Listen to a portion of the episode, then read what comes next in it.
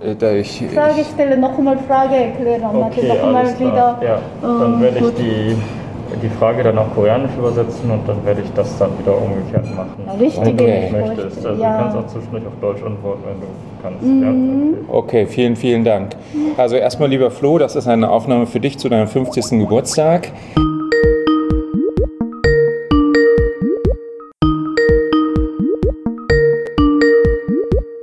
Hallo, hallo.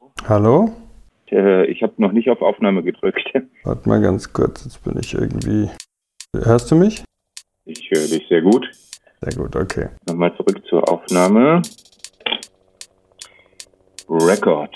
Ah. Wie fangen wir jetzt am besten an? Oh, ich hätte da so ein paar Ideen. Okay. Dann schießt du mal Äh, los. ja, ähm, ich würde sagen, ein Anfang war tatsächlich auch Flo mit seiner besinnlichen Feiertags- und schmackhaften Jahr 2022-Karte, die er uns geschickt hat, oder? Du meinst äh, die, die er immer rausschickt? Nein, ich meine die mit den Rahmensuppen, den Ah, ja, ja, ja, ja, genau. Ja, ja, die er uns geschickt hat. Und äh, das war ja eigentlich so der Anfang der, der ganzen Geschichte mit all den Rezepten. nee, die Rezepte, also wir machen ja quasi was ganz Spezielles. Wir haben, also wir haben ja so ein bisschen jetzt ein Problem, weil wir steigen jetzt ja für die Leute, die das hier nur als Podcast-Folge hören, steigen wir mitten ein quasi. Das heißt, die interessierte dieses ganze Vorspiel auch nicht, aber zumindest das Setting müssten wir kurz erklären. Worum geht es in dieser Folge? Kannst du uns mal ganz kurz sagen, wie wir dazu kamen, dass wir überhaupt diese Folge produzieren? Ja, es geht eigentlich um Flo's äh, 50. Geburtstag und äh, über diese Karte, die äh, er uns irgendwann mal geschickt hat äh, bezüglich seiner Suppen und Rezepte, er dann tatsächlich äh, auf die Idee kam, äh, auch ihm ein sehr schönes Geschenk zu machen. In dem Fall äh, äh, etwas, was mit diesem ganzen mh, Essensbereich zu tun hat. ja, genau. Wir können es ja schon mal genauer benennen, weil das steht ja dann für die, die es jetzt hören, steht es ja eigentlich auch schon im, äh, im Feed halt für die, für die Folge drin. Es geht um Kimchi und dann hatte er irgendwann mal erzählt, dass er dieses Kimchi spannend findet, weil das ist so ein bisschen das, was früher Sauerkraut wohl in Deutschland war. Das halt äh, in jedem Haushalt gibt es dann so ein kleines Fässchen, wo halt dieses Kimchi gärt. Und das war so eine Idee von was, was wir eben machen wollten. Und dann hattest du so ein bisschen recherchiert und hattest was zurückgeschickt, ähm, ganz speziell eben aus dieser koreanischen Tradition, wie Kimchi angesetzt wird. Und das war dann der nächste Schritt. Ja, genau. Und in dem Zusammenhang äh, ähm, äh, muss ich vielleicht auch dazu sagen, dass ähm, ich dann hier in Düsseldorf bei einem sehr leckeren Koreaner war und äh, die Dame dann uns irgendwie im Detail erklärte, wie sie das Kimchi auch tatsächlich selbst ansetzt. Und äh, das war eigentlich wirklich der Anfang dann auch für die Idee, aha, das kann man ja auch irgendwie selbst machen. Ja. Das wäre natürlich auch noch ein Ding, was wir jetzt vorhaben. Mal gucken, ob das dann klappt, dass wir, weil wir sind äh, an den unterschiedlichsten Enden der Republik. Ich bin in Berlin, du bist in Düsseldorf. Dass wir aber selber auch für diese Produktion mal losgehen und so ein paar Sachen erfragen. Ich freue mich sehr, dass ich irgendwie die Aufnahme jetzt mit Ihnen beiden hier machen darf. Ähm, ich drehe mal kurz das Handy um, dann äh, geht das auch in die richtige Richtung, hoffentlich zumindest. Vielleicht mal eine Frage so zum Anfang. Äh, ist, äh, gibt's, ist Kimchi ist ja nicht gleich Kimchi wahrscheinlich, oder? Es gibt ja wahrscheinlich ganz viele Arten von Kimchi. Sehe ich das richtig? Ja. Äh, 김치 Die Art ist, 종류가 되게 많다. ja, zu viel, zu viele verschiedene. Ja. 튀긴 김치만 아니라 많이 있다. 김, ja, 김치는 종류가 너무 많아서 나도 몇 개인지는 알 수가 없는데 우리나라는 ja, Entschuldigung. Unzählige Kimchi-Sorten, die meine Mutter jetzt nicht weiß, aber ähm, es gibt eine generelle Aufteilung in acht Regionen.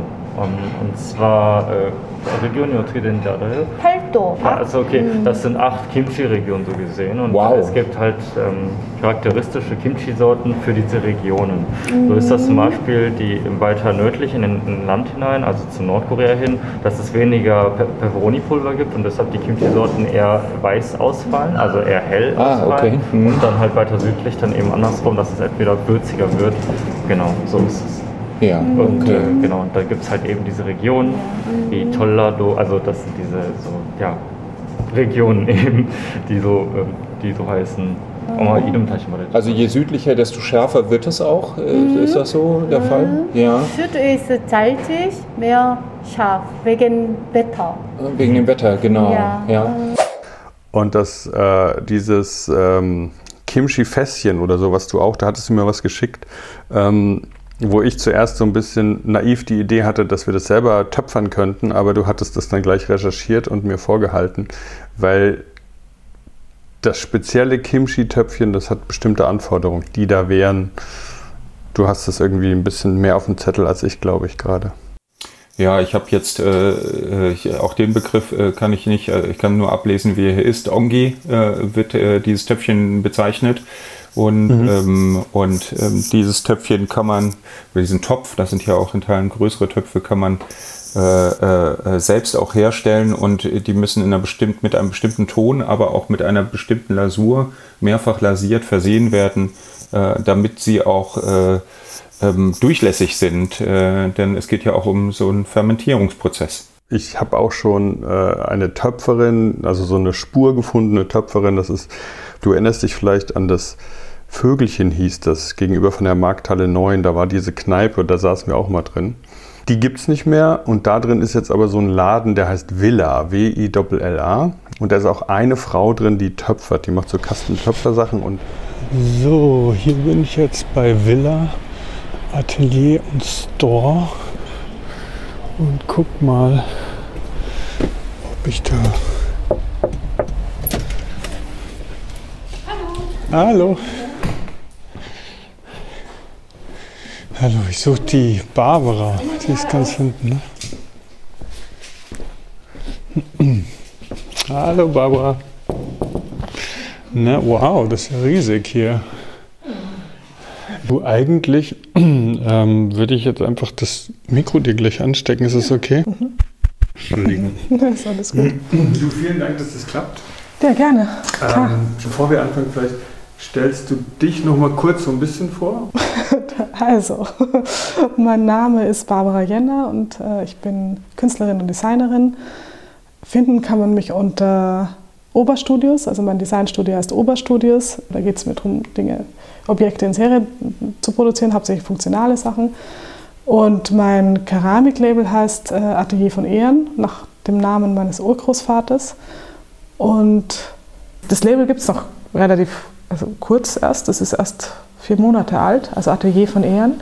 Mein Urgroßvater heißt Julius von Ehren und er war Maler in Hamburg ähm, und auch so bei diesen Impressionisten hat, war sehr bekannt für seine Entendarstellungen. Enten, Genau, die Vögel. genau. Irgendwie fand ich den Namen immer so toll und ich habe dann einen Namen für mein eigenes Label noch gesucht und ähm, dann hat eine Freundin gemeint, ja, nimm doch einfach den Namen von deinem Urgroßvater, wolltest du eh immer. Und, so. und äh, das passt, finde ich, passt auch irgendwie ganz gut, weil da geht es wirklich eigentlich um diesen künstlerischen Umgang mit Ton und Ausstellungen. Ich habe mit ihr noch nicht gesprochen, aber das wäre zum Beispiel die erste Person, mit der ich dann mal Kontakt aufnehmen würde und ähm, anhand von dem, was du schon recherchiert hast, dir vorstellen würde, was wir von ihr erwarten und was wir uns erhoffen, dass sie dann so ein bisschen aus dieser Materialseite her was dazu sagen kann. Da bin ich mal sehr gespannt. Und äh, dann müssen wir natürlich vielleicht noch mal warten äh, und gucken, wann wir tatsächlich mit dem fertigen Topf dann auch das Kimchi ansetzen können. ja, ich, da habe ich noch gar nicht dran gedacht. Wahrscheinlich müssten wir das Ding wirklich selber auch einmal füllen und einmal irgendwie dann durchgären lassen oder fermentieren oder wie auch immer das geht, sodass wir diesen, dieses Geschenk ähm, dann auch schon ähm, mit Kimchi übergeben. Äh, bei meinem Besuch in Berlin hatte ich das gedacht. Äh, Also dann würden wir wahrscheinlich vom Ablauf her, wir machen so ein bisschen diese äh, die Vorarbeit und diese ganzen Interviewsachen, die machen wir hier. Du bist ja in Düsseldorf quasi auch mitten im asiatischen Herzen Deutschlands. Ne? Da ist ja unglaublich viel. Äh, die Rahmenläden, wo du mich immer eingeladen hast, die sind ja schon legendär und genial. Und äh, die Hoffnung ist jetzt, dass das Ganze auch irgendwie für, ich glaube, Kimchi kommt aus Korea, oder? Das habe ich mit so ein bisschen äh, irgendwie habe ich das in Erinnerung. Auch das müsste man wirklich nochmal rausfinden. Das heißt, wir werden mal gucken, dass wir da ein bisschen Interview, ein bisschen über Geschichte. Du kannst ja gleich da, wo du äh, im Restaurant warst, nochmal hingehen mit Aufnahmegerät. Mhm. Müssen wir mal schauen, ähm, Mikrotechnik oder sowas immer du da auch nimmst. Ich meine, das Headset ist vielleicht gar nicht schlecht. Müssen wir mal schauen. Und äh, ich werde hier erstmal die Töpferin ähm, kontaktieren und mit der sprechen. Mhm. Und dann kommen wir wieder zusammen online erstmal, so wie jetzt. Ja, würde ich auch vorschlagen. Okay. Ich wollte noch eine Sache er äh, erzählen, die vielleicht auch für, die heutige, äh, für den heutigen Teil der Folge interessant sein könnte. Sind Sie damit auch, also mal so ganz persönlich gefragt, haben Sie irgendwann gelernt, durch Ihre Eltern oder sowas dann Kimchi zu machen? Ist das irgendwie sowas, was man so beigebracht bekommt? Oder? Normale andere Frau, ja, aber außerdem ich nicht. ich nicht. Aber früher in Korea gewohnt und dann gar nicht gemacht. Und dann später, äh, sowieso hier in Deutschland gekommen, jemand nicht äh, erklären zu mir Kimchi oder trotzdem wir muss Kimchi essen. Und dann ich versuche das, aber so alle Leute lob. Und dann ich gerne, ich mache. Äh, meine Hobby ist Koch. Plötzlich danach hier in Deutschland gekommen. Früher ich nicht. Ja. Aber äh, glaube ich er. Meine Mama kann sehr gute Essen machen. Ja, Deswegen von meiner Mama. haben Sie das gelernt, genau. ja. Okay. Andere, andere Frau auch zu Hause, von alle lernen, von Mama oder Oma. Mhm. Ja, meine Mama kommt aus Südunterseite, Ja. Jeollado gekommen. Sie ist sehr, sehr gute Kimchi-Macher und Essen auch so. Okay. Deswegen 50 Prozent ich bekomme von Mama erb und dann 50 Prozent, äh, nein, 30 Prozent ungefähr ich mache ich gerne und dann 20 Prozent Übung. Immer Okay, ja. Versucht das so, ah, dieses Mal schmeckt nicht. Und dann andere Mal nochmal, ah, das ist dazu. Und dann immer besser, besser, besser bis jetzt. Okay. So. Ah, ja. Also Ja. man probiert sich letztendlich aus, ne? Ja. ja. Deshalb war wirklich vor jedem Häuschen stand so ein Topf. Und der scheint in Korea ja wohl so üblich zu sein. Mm, Und äh, das ist ja auch unsere Idee für Flo, äh, das so ähnlich zu gestalten. Zumindest, dass in seinem Vorgarten oder hinten in seinem Garten irgendwann mal so ein Töpfchen steht. Genau. Also ich werde jetzt folgendes mal, ich werde die ähm, Töpferin kontaktieren. Ich, äh, kannst du mir nochmal diesen Link schicken? Wir haben ja schon eine Gruppe aufgemacht mit, dem, mit den Infos zu dem, wie heißt die nochmal, diese Töpfer? Zu dieser Töpferwerkstatt? Nee, die Töpferwerkstatt, das schicke ich dir dann, wenn es irgendwie eingetütet ist, aber die, ähm, die Org, nee, wie heißt die nicht? Org, Ongi? On, Ondogs? Ongi. Ongi. Ongi. Genau, Ongi, also O-N-G-I. Ich habe interessant gefunden. Ungi ist, Ungi mag das Töpfen nicht. Mhm. Töpfen erklären auf Koreanisch besser. Ja. Sie haben jetzt gerade erklärt, dass Ongi eben oh. diese Form ist ähm, ja. von einem Behälter, also weil das eben ein rundes, rundes ist. Ja. Und deshalb heißt es Ongi. Ongi는 mhm. Material이 ja, ich hoffe, das wird Ongi ausgesprochen, weil das macht Spaß zu sagen. ähm, da werde ich die Töpferin kontaktieren, gehe da mit dieser Beschreibung da mal hin und spreche mit der. Ich weiß, es gibt eine, lustigerweise eine, eine äh, m, Aufbautechnik, die heißt, glaube ich, auch On, also mit 2G. On, Ongi, Ongi, keine Ahnung. Ähm, aber ich muss, GGI. genau, und das ist eine, auch eine Technik in der Keramik, die man, äh, da hat man zwei, ähm, äh, da hat man Holzteile, ähm, die man, die man ähm, quasi, man klopft den Ton in die Höhe. Und da werde ich jetzt, äh, ich habe einen Bekannter von mir, der ist Koreaner und der fährt jetzt zurück und der bringt mir dann das mit. also hoffe ich. Ich muss ihn noch fragen, aber mit, ähm, der ist äh, Experte in, in, in Keramik, der kennt sich wirklich. Also, ist ja super, weil. Ich finde es spannend. Okay. Gut, Lars, ich danke dir. Ähm, ist lustig, so zu sprechen mit so einem Konzept. Das haben wir, glaube ich, so noch nie gehabt. Aber ähm, wir werden es jetzt öfter nochmal hier so kurz schließen und dann werde ich vielleicht auch ein bisschen entspannter. Ja, ich hoffe ich auch. okay. Okay, Mach's bis dann. gut. Jo. Tschüss. Ich fange jetzt mal einfach an. ja, kannst auch wieder hinsetzen. Und zwar ist es so, ähm, der Flo, mit dem ich zusammen diesen Podcast mache, der wird 50 und wir wollten dem, äh, zu zweit wollten wir dem was Persönliches schenken. Eine Sache, was er gerne macht, ist Kochen. und worauf er, glaube ich, große Lust hätte, wäre selber Kimchi herzustellen. Kimchi ist ja was, was fermentiert ist, also nicht unähnlich wie das deutsche Sauerkraut. Es gibt im Koreanischen ganz spezielle Objekte, die heißen Ongi. Die, die Sache von diesen Ongi-Töpfen ist, dass das einerseits glasiert ist, damit es wasserfest ist, andererseits aber porös bleibt, damit dann doch irgendwie, ich weiß gar nicht, da Luft irgendwie durch die Gewände gehen kann. Dum, dum, dum. Da bin ich. Äh, warte mal, jetzt muss ich auch nochmal. Gut. Ähm, ja, ich habe viel zu erzählen. Also ich, ähm, äh, was jetzt äh, den handwerklichen Teil angeht, also das Töpfern. Ich habe aber keine Neuigkeiten, was jetzt so diesen, sage ich mal, Content-Teil des Fermentierens und des Kimchi-Machens angeht. Ähm, ich habe da sogar eine Mail an die äh, südkoreanische Botschaft geschrieben, ob die irgendeinen Kulturattaché haben, mit dem ich mal sprechen könnte. Habe da aber noch keine Antwort bekommen.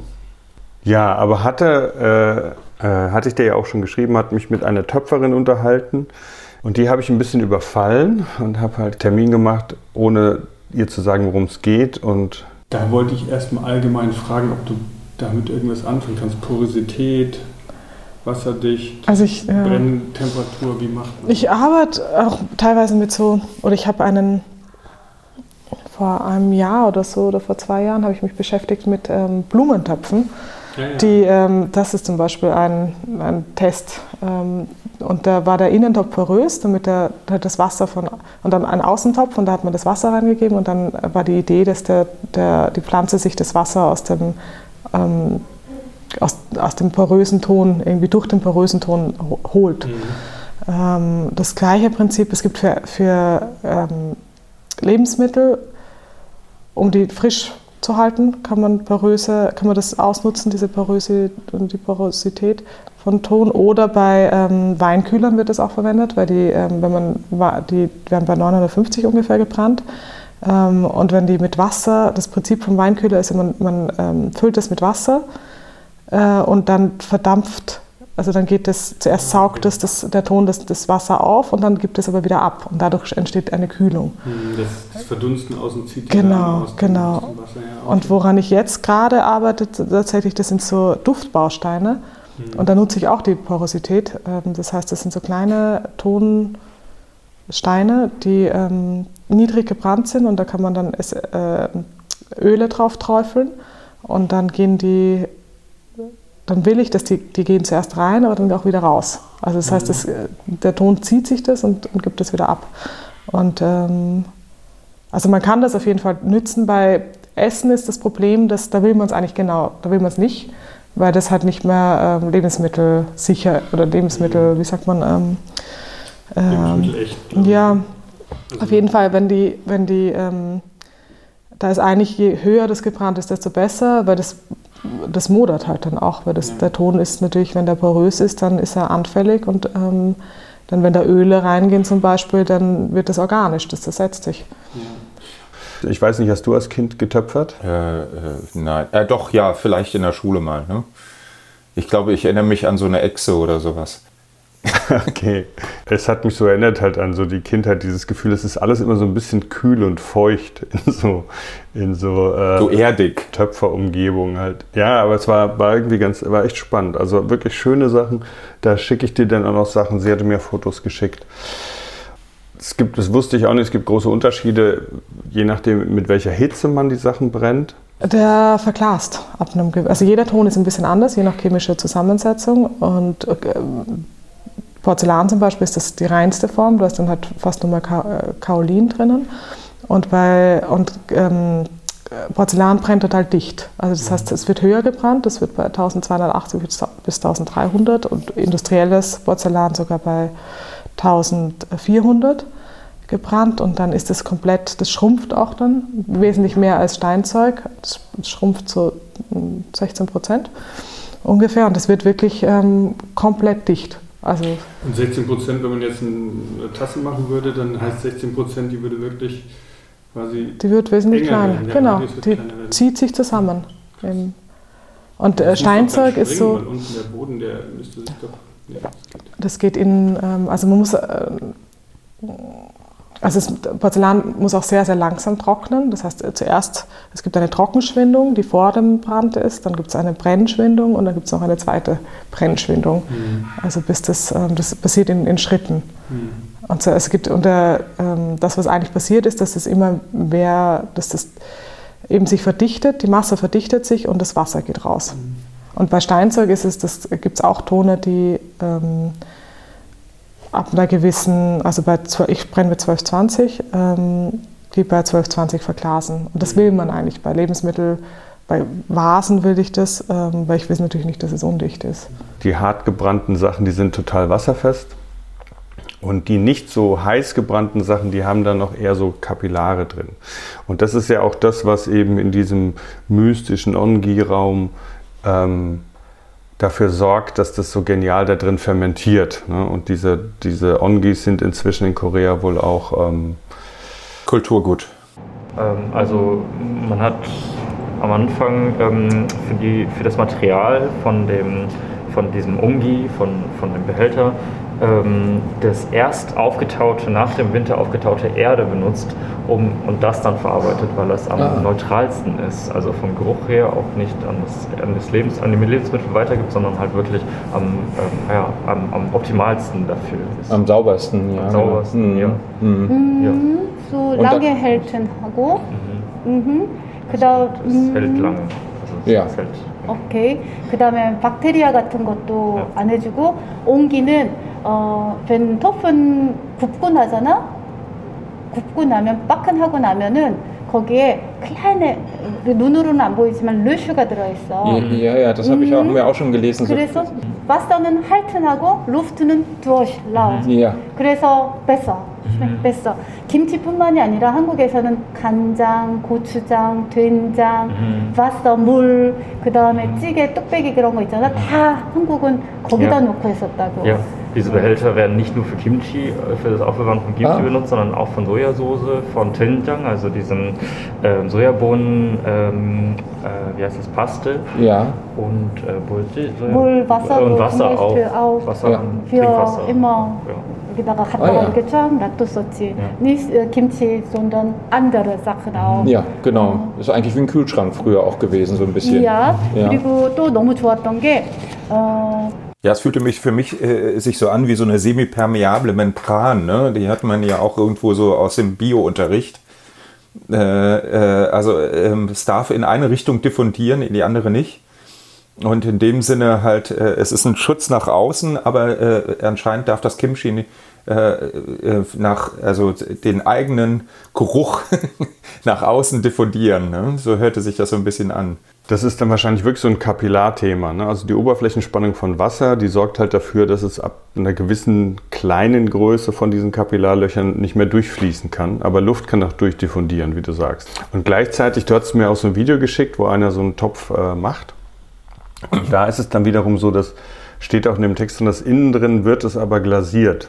Ähm, aber also Glasur und Porosität, das widerspricht sich eigentlich. Also weil Glasur dichtet ab, da gibt's, kommt, geht dann auch eigentlich, da will man ja, dass nichts durchgeht und dass man es abwischen kann. Und dann, das ist ja Glas. Glasur ist Glas eigentlich. Das sind, ähm, da ist ganz viel, meistens, ähm, oder Glasur ist eine, eine, eigentlich eine Mischung aus ähm, also verglasenden Teilen und Tonteilen. Und je mehr ich damit arbeite mit Glasur, ich mische mittlerweile meine Glasur auch selber.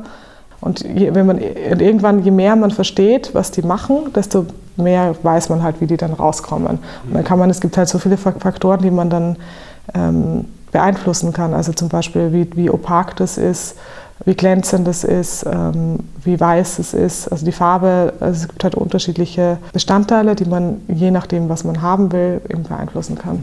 Und ich bin da erst am Anfang bei den Klausuren, aber das ist eine, eine Riesenwissenschaft. Da gibt es Experten, die sich damit beschäftigen und ich werde auf jeden Fall, da muss ich auch noch viel, viel mehr lernen. Will, oder da will ich auch noch viel, viel mehr lernen. Soll ich dir einfach mal die E-Mail vorlesen, was sie geschrieben Ja, hat? gerne. Also, danke für deine Nachricht. Ich wollte mich auch schon melden. Meine Recherche hat mich nur bedingt weitergeführt. Äh, genau, Chong Hong hat mir ähm, hat erzählt, dass, dass, ähm, dass man die Töpfe in, dann in der Erde vergrabt. Also eigentlich traditionell ähm, werden diese die Töpfe, die haben äh, diese spezielle Form, die werden mit, den, mit diesen Klopfwerkzeugen gemacht, ziemlich groß, und dann werden die in der Erde vergraben und dann wieder ausgekühlt. Genau, während das fermentiert. Und Niedrigbrennen würde ich, da gibt es auch unterschiedliche Informationen. Ich habe bis jetzt auf einer Seite steht, dass die niedrig gebrannt werden, auf der anderen Seite steht, dass es hoch gebrannt wird. Also es gibt irgendwie, da, da gehen die Meinungen scheinbar auseinander. Mhm. Das, äh, was Chong Hong auch noch gemacht hat, äh, das würde ja auch, das, was wir das erste Mal ähm, besprochen haben, dass die Glasur ja eigentlich diesen, die Porosität wieder ähm, negiert. Das ist nicht so. Er hat gemeint, das ist eine spezielle Glasur. Das ist so wie eine Engobe. Also das brennt nicht dicht. Mhm. Deshalb, ähm, das hatte ich auch irgendwo mal gelesen, dass es dann so eine Glasur gibt, wo man eben so Sand mit reinreibt genau. oder sowas, dass da Poren ja. drin bleiben oder irgendwas. Ähm, irgendwie ist es auf jeden Fall, ist es nicht, eine, nicht so eine, eine Glasur, die, die äh, verglast und abdichtet, sondern eine, die den Tonkörper immer noch offenporig lässt. Es scheint, als gäbe es die traditionellen Ongi-Töpfe, die auch noch immer produziert werden und dann etwas modernere Abwandlung des deutschen Sauerkrauttopfes, der mit Gewichten funktioniert. Also das hattest du ja auch schon geschickt, ne? der Sauerkrauttopf. Ich weiß nicht, der Sauerkraut, ich finde es super als Objekt, der ist auch total schön. Aber ich weigere mich ein bisschen, gerade so Floh im Geist sind. Sauerkrauttopf, so Top 50 Jahre, hier ist der Sauerkrauttopf. Und eine Uhr vor. Ja, aber interessant finde ich trotzdem die äh, deutsche Tradition des Sauerkrautmachens äh, doch de, dem Kimchi-Machen sehr ähnlich ist. Also irgendwie scheinen wir äh, geschmacklich zumindest auf einer Welle zu liegen. ja, damals Kinderbar und dann nicht, äh, ich damals ich wohne in nicht Apartment ja. und dann Haus. Ja. Deswegen meine Mama hat extra hier Haus und dann hier eine kleine äh, wie Garage oder so, zum Beispiel nicht Garage, sondern genauso Garage aus und dann eine Bühne처럼 생겼어. Ein Bühne. Bühne? So ein, ja, ein bisschen höher ja. und dann extra da. Alle unsere Töpfe. Kimchi-Töpfe, Gochujang, Kanjang, alle umgeht da. Ja. Alles steht das. Meine Mama jeden Morgen dahin gehen, Kanjang ein bisschen mitbringen, Küche bringt das. Ja, ja toll. So. Ist, ja, genau. Ja. War sehr gut. Mein Mann auch. Mein Mann kommt aus äh, Landschaft Land Landesinneren. Ja, Kind. Ja. Und dann, er hat noch mehr große, bis jetzt steht das zu Hause, alte Häuser noch da. Und dann auch riesengroße, Ort, diese, ja, 장독대라 그래. 그거는 장독대. Wir sagen auf Koreanisch, 장 mhm. ist äh, 간장, 된장, 장, ah, Ende 장. Soße. Mhm. Mhm. 독 heißt das Ongi, Name. 독. 독 oder 항아리. 옹기, alle gleiche Name. Ja. 독, 장독, 대. 뷰네처럼 ein bisschen höher 올라갔던 거 있잖아. 장독대가 그 곳이야? 어, 장독대. Okay. Ein erhöhter Topf sozusagen. Ja, ein, alle ein liegen. Erhöhter, ein erhöhter Ort, wo man die Töpfe aufbewahrt, nennt man Tangdokte. Also Tang ist eben die Soße und ja. Dok ist die Togibororic. Togi ist Töpfe. Behälter, Behälter, Behälter. Dosenbehältnis, ähm, Ort. So, das, ist quasi, das ist jetzt quasi einfach nur diese direkte Übersetzung von den drei Buchstaben. Ja, genau. Diese Was ich dir anbieten könnte, ist eine etwas modernere Variante des Fermentierungstopfes zu machen, die formal vielleicht zwischen traditionellem Ongi und deutschem Sauerkrauttopf liegt. Hier. Ich glaube, das ist so eine Mischung, vielleicht eine modernere Variante. Und hier sind die in jeder Größe die koreanischen. Das sind, glaube ich, die Sauerkrauttöpfe, beziehungsweise sind die, es gibt gleich in Spanien, also ich bin mir nicht sicher, ob die aus Deutschland sind oder ähm, irgendwo anders, aber die. Und das sind, glaube ich, Sauerkraut. Mhm. Ich würde es so machen, äh, dachte ich mir auf jeden Fall mit dieser Ringe, Rinne, mit dieser Rinne und so eine Mischung aus ähm, den beiden Varianten. Und dann diese Teller-Version gefällt mir auch sehr gut und ich würde es so planen, dass man dann auch so ein Gewicht reinlegen kann. Aus hygienischen Gründen will ich auch keinen niedrig gebrannten, unglasierten Topf als Geschirr verkaufen, zumal es mittlerweile auch Kimchi-Fermentierungsboxen aus Plastik und Fermentierungsgläser gibt. Na, okay, wusste ich gar nicht, Gläser auch schon. Was sowohl bei der koreanischen als auch bei der deutschen Variante nie fehlt, ist ein spezielles Rillensystem, auf dem der Deckel aufliegt, um zu gewährleisten, dass die Gase entweichen können. Das werde ich also auf jeden Fall mit einplanen. Innen würde ich ihn gerne weiß glasieren, da die Glasur lebensmittelecht ist und auch sonst bereits vielfach erprobt. Falls du lieber eine andere Farbe möchtest oder bereits Ideen dazu hast, sag bitte gerne Bescheid. Anbei hat sie noch ein paar Recherchebilder geschickt. Falls ihr Favoriten habt, gebt gerne Bescheid, wobei ich am liebsten eine eigene Variation in Anlehnung an den traditionellen Ongi-Topf und mit Referenz auf den Sauerkrauttopf machen würde. Also irgendwo dazwischen. Herzliche Grüße, Barbara. PS, ist der Podcast eigentlich schon live zu hören? Ich habe ja schon geantwortet, dass das erst nach dem Geburtstag live geht. Also, hier hat sie ein paar Sachen, ich weiß nicht. Ah ja, sieht sehr schön aus. Aber ich scroll mal so mhm. durch. Ich fand es wirklich auch so von der. Das sind jetzt nicht ihre Arbeiten, vielleicht manche Sachen, weiß nee, das ist glaube ich alles Ongi. Mhm. Das hier ist so ein, auch nicht schlecht, ne? So ein Plastiktopf, sieht ganz cool aus. Ja, sehr ziemlich designt, ne? Ja.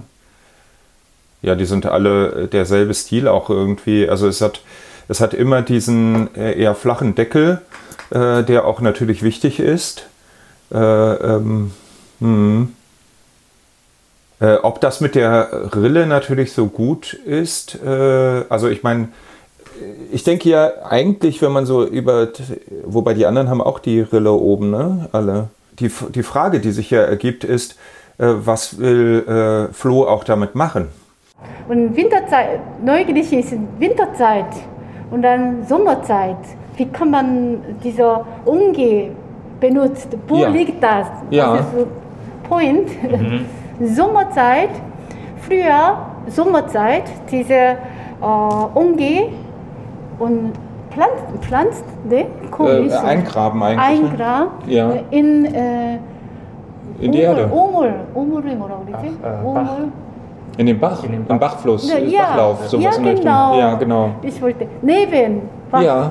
heißt das ein bisschen kühl, mhm. lange Kühle mhm. braucht. Und dann Winterzeit direkt mh, Changdok daneben. Und dann Küche. Neben dem Haus, neben der Küche. Ja, neben genau. Küche. Und dann unter Boden, Erde ist weg. Und dann dieser äh, Ungi zwischen Ziprage heißt das. Heu, Heu, Heu oder erstmal um, ja. Umhang, danach da rein.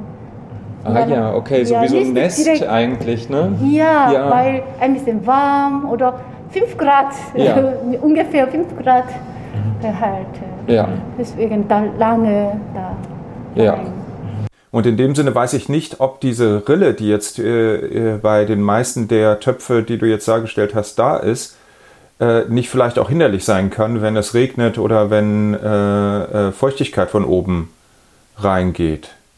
Ja. Also äh, das, äh, wenn, das kommt dann darauf an, wie, also ob Flo das ganz traditionell für sich handhaben möchte, im Garten sein Kimchi zu verbuddeln.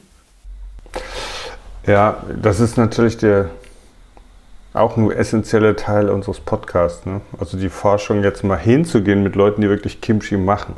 Wie sieht es denn aus mit, mit deiner Forschung? Hast du Ja, leider habe ich da nicht so viel gemacht.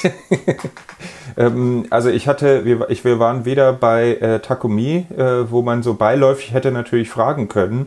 Hm, die andere Geschichte wäre tatsächlich gewesen, und das habe ich aber auch noch nicht geschafft, die ähm, Dame zu fragen, die, bei der wir einmal in diesem koreanischen Restaurant essen waren und die uns ja in einer Ausführlichkeit das erklärt hat. Äh, ähm, ich ja. kann aber nicht ganz genau einschätzen, ob diese Dame das mitmachen würde. Die ist schon etwas älter, Mm, aber äh, okay, ich kann es ich kann's versuchen, aber ich habe so ein bisschen Bedenken gehabt, tatsächlich da jetzt reinzustürmen und äh, sie nochmal zum Thema Kimchi zu interviewen. Ich glaube, das war sogar eins der ersten Male, dass wir Kimchi gegessen hatten und äh, äh, wir die Frage gestellt hat, wie das hergestellt wird. Ja, dann hat sie sehr bereitwillig darüber erzählt.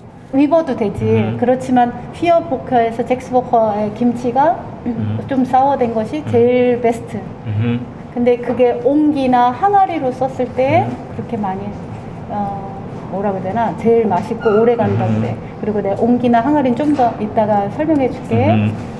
Also die, also die Aufbewahrungs, die optimale Aufbewahrungstemperatur fürs Kimchi ist eben 5 Grad.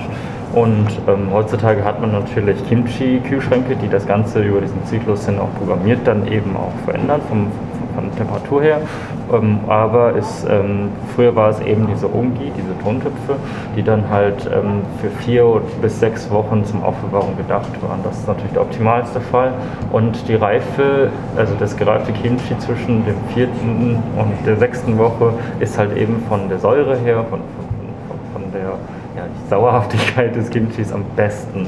Wow, das ist so okay. das Optimalste. Gut, Genau, und okay. 5 Grad, ähm, das unter der Erde, das ist halt eben das Optim die, die, optimale, die optimale Temperatur für die Aufbewahrung. Okay. Genau. Sag mal.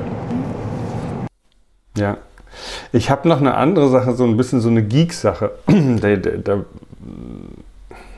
Okay, ist jetzt ein Geek, eine Geek-Frage an dich von der Gestaltung von dieser Außenhülle. Ähm, ich sehe nicht, dass wir da draufschreiben, alles Gute zum 50. oder eine, aus Ton oben eine 50 drauf machen oder ähm, das sehe ich irgendwie nicht. Ähm, und ich habe mir dann aber gleichzeitig überlegt, was könnte man irgendwie machen, was auch so ein bisschen Flow entspricht, was irgendwie vielleicht auch designmäßig interessant sein könnte und habe jetzt eine Idee, für die ich mich aber auch ein bisschen schäme, weil die so super geeky ist.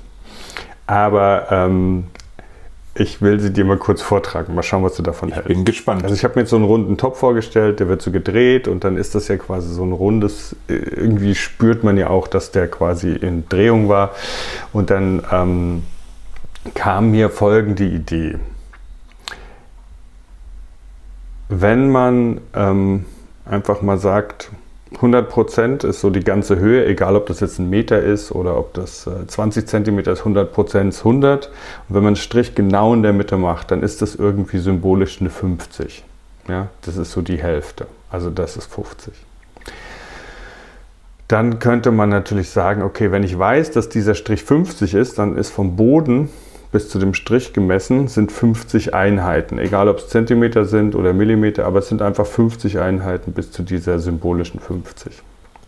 Und wenn man dann das Alphabet drauflegt, dann könnte man A, B, C, D, E, F sind sechs Einheiten, G, H, I, J, K, L 12, M, N, O 15. Also wenn man dann, was habe ich gesagt, 6, 12 und 15, wenn man die 5, also die 50 markiert und dann von unten 6, 12 und 15 noch als drei Striche unten rein macht, ähm, dann ist es ich meine? Sehr schön. Also man muss es natürlich wissen, aber es ist, es ist irgendwie, ich weiß nicht, ich würde dann auch, ähm, ich wollte es dir erstmal so vortragen, es war so eine Idee, der Versuch, das ähm, bisschen zu individualisieren und gleichzeitig jetzt nicht so ein Design drauf zu machen, was ein bisschen nach Geburtstagsgrüßen aussieht. Ja, dann könnten wir sie in, könnten wir den Topf auch in irgendeine Raumsonde äh, stellen ne, und äh, ins All schießen. Das wäre auch ganz gut. Vielleicht kann irgendjemand das dann später mal entziffern. genau, du meinst wie bei der Voyager-Sonde oder was? Genau. Ja, ja. genau. Das ist die. Da steht Äh. Flo drauf. Und das haben wir Flo zum 50. Ja. Ja, genau. Die, Nee, also die Idee finde ich mit dem 50 und den, und den Buchstaben finde ich ganz gut. Das kann wirklich ganz schön sein, ja. Ja, ich glaube, das wäre, mit Linien zu arbeiten, wäre dann auch für, für die Töpferin noch so eine Art Kompromiss. Aber du findest es nicht zu geeky, das ist halt meine Sorge, dass es irgendwie zu sehr wie so ein Programmiererwitz klingt. Äh, Doch, das passt ganz gut irgendwie zu, zu euch beiden.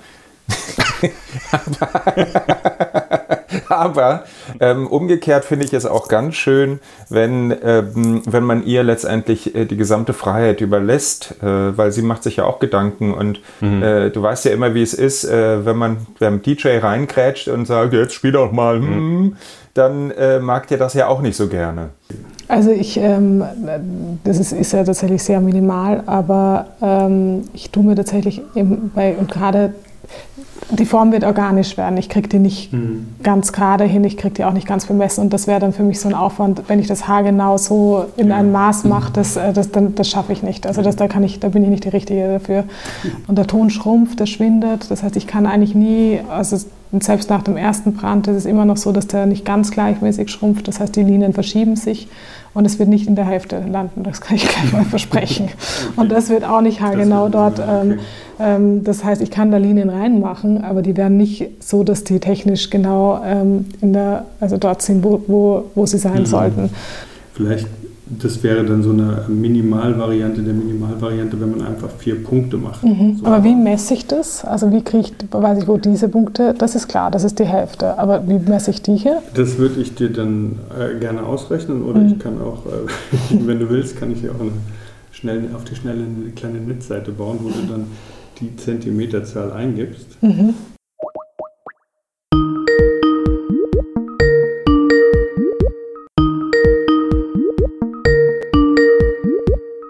Hallo, hörst du mich? Ja, hören tue ich dich schon mal. Ja, wir können ja, du kannst ja anfangen, dann können wir jetzt warte, ja warte, warte, warte, noch nicht, noch nicht, noch nicht. Ich habe noch nicht mal laufen lassen. Äh, warte, äh, wo ist, wie hat die App auch vorne? Ist genau. gut, dann kann ich noch einen Schluck Kaffee nehmen. Gut.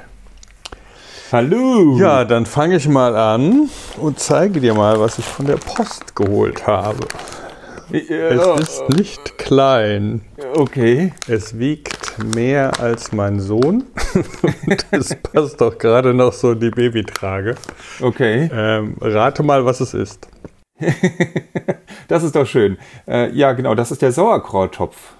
Der Sauerkrauttopf, ja. Und ist, also damit können wir wahrscheinlich genügend Kimchi machen für äh, die komplette Rummelsburger Bucht bis Weihnachten. Das ist riesig, das Ding. Aber es ist ein sehr schönes Objekt, wirklich schön. Sehr schön.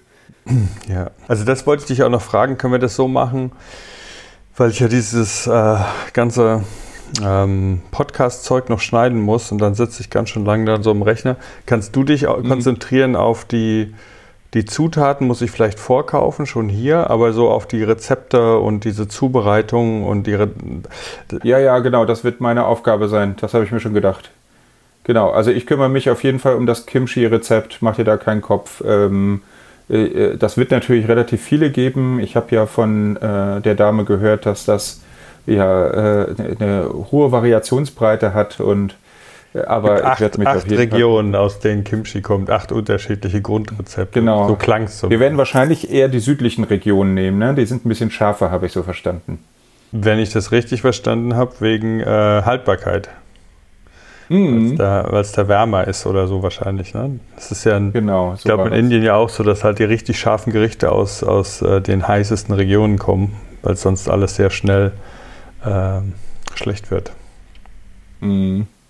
Wie war es mit der, mit der, also ich habe es gehört, ich fand es total super. Äh, wie war es, äh, wie, wie kam es dazu, dass es dann doch geklappt hat?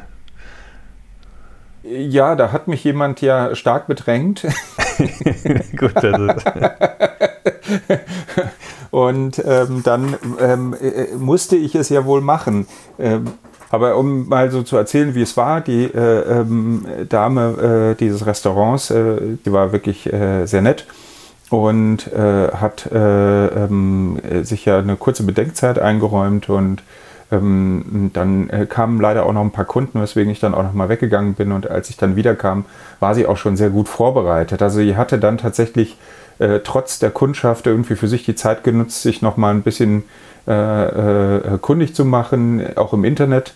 Ähm, und äh, hat mir dann auch äh, tatsächlich erzählt, und das fand ich fast die wichtigste Info, dass Ongi, so wie wir das ja für uns verstanden haben, gar nicht ähm, der Topf ist als solches, sondern die Methode, wie man diesen Topf herstellt. Ja, das ist aber interessanterweise auch das, was die, der koreanische Bekannte der Töpferin, die jetzt für uns diese, diesen Ongi-Topf äh, baut, der hat ja auch gemeint, das ist so eine Art von Holzklöppeln oder so. Ich weiß nicht, ich muss mir das auch nochmal erklären lassen. Holzpaddel eigentlich, so Holzklopfwerkzeuge. Ähm, und ähm, die teilweise in Korea werden riesige Augengetöpfe gemacht. Ähm, das heißt, äh, die sind dann so halb so groß wie ich. Und das heißt, man braucht, man braucht, ähm, also man arbeitet mit einer riesen Masse ähm, Ton und da muss man, man kann das nicht mehr mit den Händen, so, also ich baue mit den Fingern auf. Aber in der, wenn, das, wenn, das so, wenn man so viele Massen bewegen muss, dann muss es erstens auf einer elektrischen Scheibe passieren, aber man nimmt die Scheibe nicht, das ist so eine Mischung aus Handaufbau und Und der Scheinwerfer wischt man dann eigentlich nur und die dreht sich und deshalb kann man schneller arbeiten. Und dann hat man diese Holzschlagwerkzeuge, ähm, mit denen man den, den, Ton dann zurecht, also immer so nachklopft, bis der dann in die Höhe und man schiebt, den dann, man schiebt die Masse dann in die, ähm, auseinander und ähm, in die Höhe. Mhm. Und so entstehen dann die großen Töpfe. Also Im Endeffekt ist es das Gleiche, nur in groß.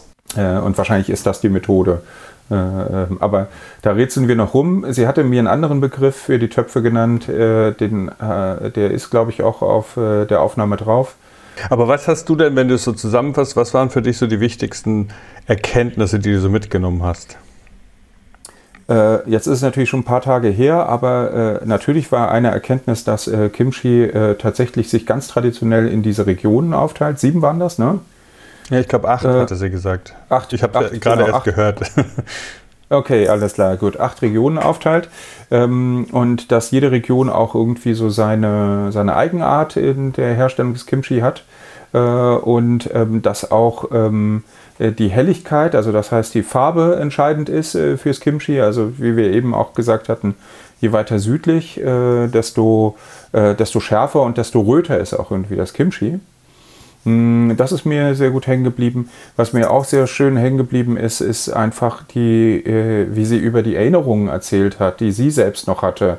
Ähm, also im ersten Schritt war sie sehr professionell und dann fing sie an, irgendwie auch über Vergangenheit zu erzählen hat ja selbst auch gesagt, dass sie eigentlich von ihrer Mutter das gar nicht so richtig gelernt hat und beigebracht bekommen hat, aber fing dann auch an, urplötzlich über diesen Garten zu erzählen und dieses Podest, wo die Töpfe draufkommen und wie man die Töpfe weiter weg oder auch näher am Haus hat.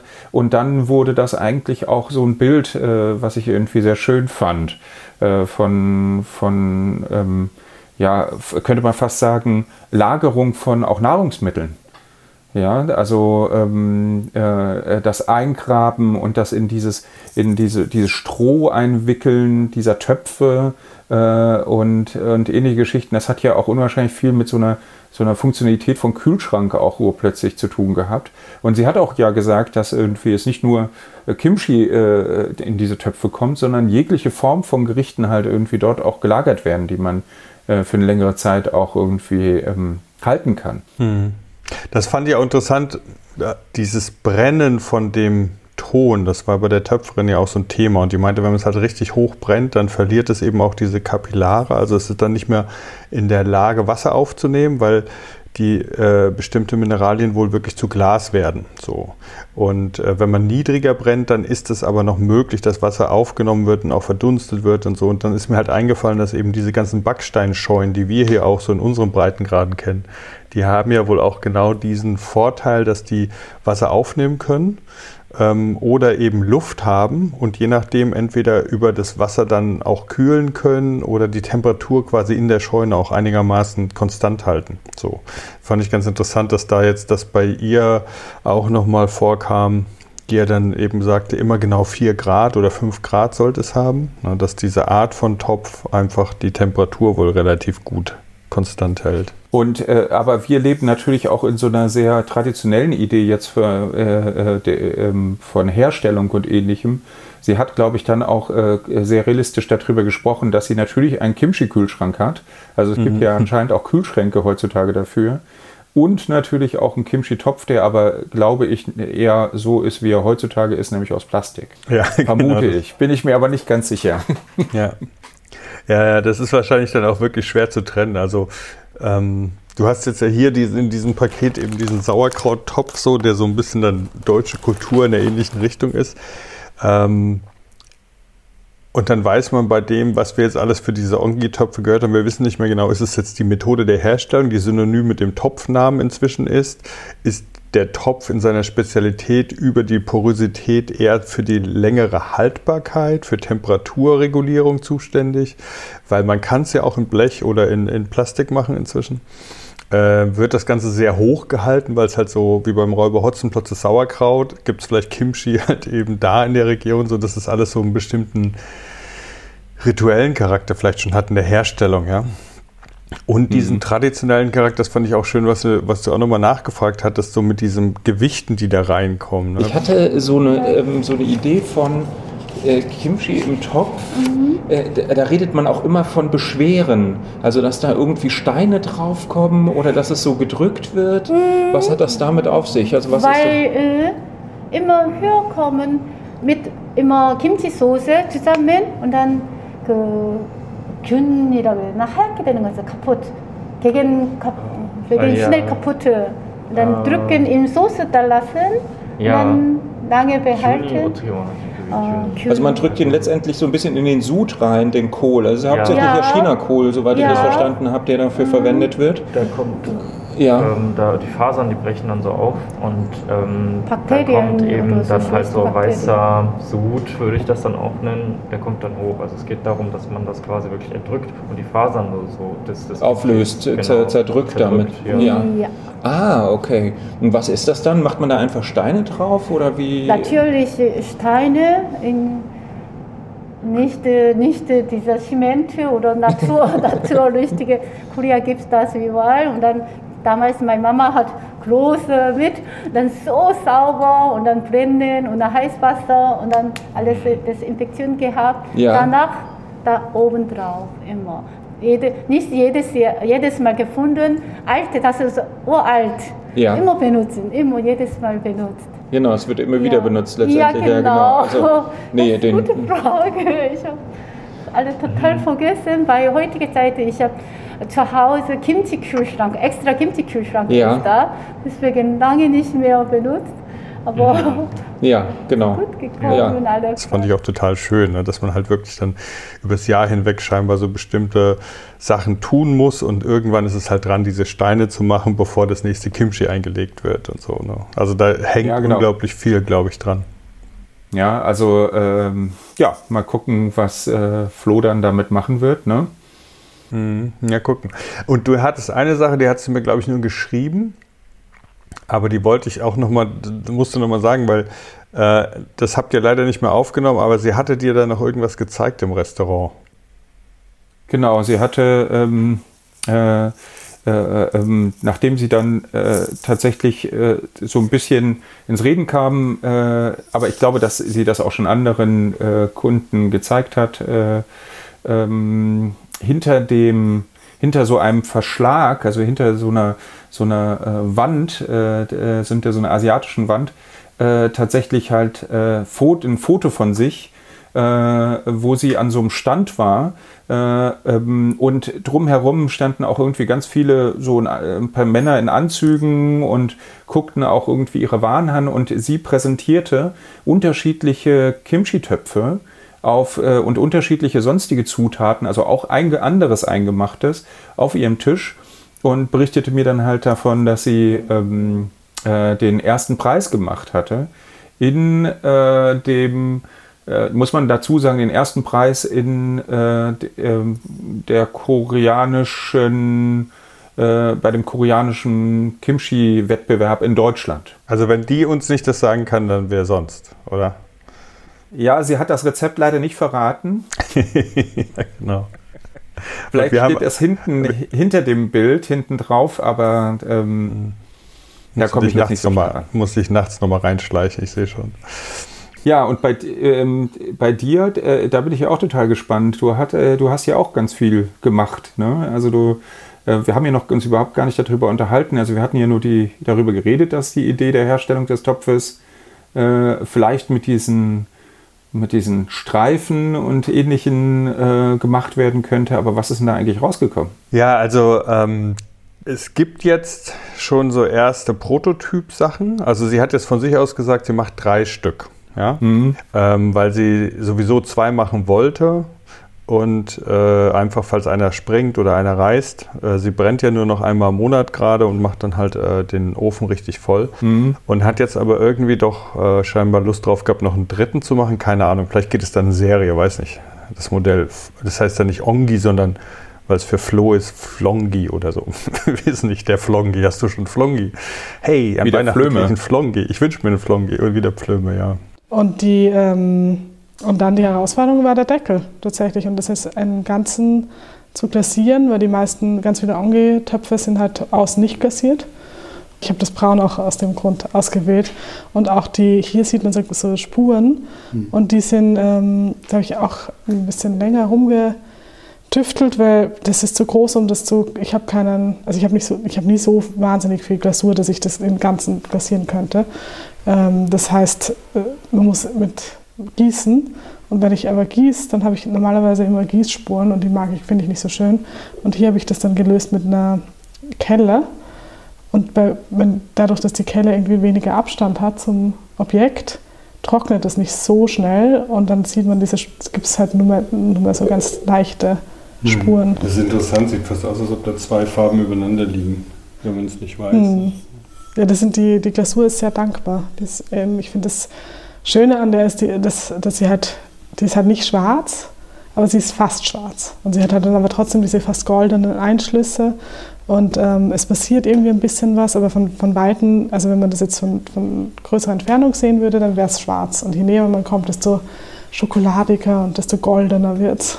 Also mit diesem FLO reinmachen, mhm. äh, das hatte ich ja dann auch erklärt, nachdem du das irgendwie für geeky genug befunden hast, dass mhm. das Flo äh, entspricht? Ähm, also ich habe das genau nach deinen Anleitungen gemacht, aber das Problem ist halt, der schrumpft. Der Ton schrumpft und der schrumpft nicht unbedingt überall gleichmäßig. Das heißt, die Punkte sind nicht mehr dort, wo sie ursprünglich sein sollten. Also die Berechnung ist halt für den, für den Schrü, ähm, also für den lederharten im lederharten Zustand hat es genau gepasst. Ob die jetzt noch passen, also ich bin mir ziemlich sicher, sie werden nicht mehr passen. Aber wir haben alle drei haben die, die Punkte, aber ich weiß wahrscheinlich, ja hier, hier, hier sind sie. Genau. Was ich sehr schön fand, du hast ja bei ihrem Studio, bei den Fotos gesehen, dass viele Sachen halt mit diesen äh, geometrischen Formen auch so funktionieren. Mhm. Und da fand ich, hat sie das wirklich ziemlich elegant gelöst. Tja, also die Herausforderung war, das Ganze zu, im Ganzen zu klassieren und dann auch die Form so hinzukriegen, dass es funktional stimmt. Und die, ähm, und die Form ist an sich auch nicht neu. Ich habe so eine ähnliche, so eine äh, Kegelform oder diese, also ein Kegel, der, der, der Kegel, obere, das spitze Teil fehlt, aber dann umgedreht. Ähm, die, die Form habe ich schon öfter verwendet und irgendwie ist es ganz schön, dass sich dann die Rinne, das in der Rinne nochmal fortsetzt. Geht quasi von unten so nach, also nach außen, so konisch mhm. und schließt dann nach oben wieder ab. Das heißt, oben ist dann ein Loch drin und dann geht aber kurz bevor es oben ankommt, geht dann wieder mit dem Winkel von unten so konisch ein bisschen was weg mhm. und obendrauf diese Schale, die sitzt dann auch wieder mit dieser gleichen Schräge. Also diese Schräge wiederholt sich jetzt und da oben könnte das dann irgendwie sehr busy werden, weil dann diese Schräge, die zusammenführt, dann wieder aufgebrochen wird, weil, oh Gott, es klingelt schon wieder.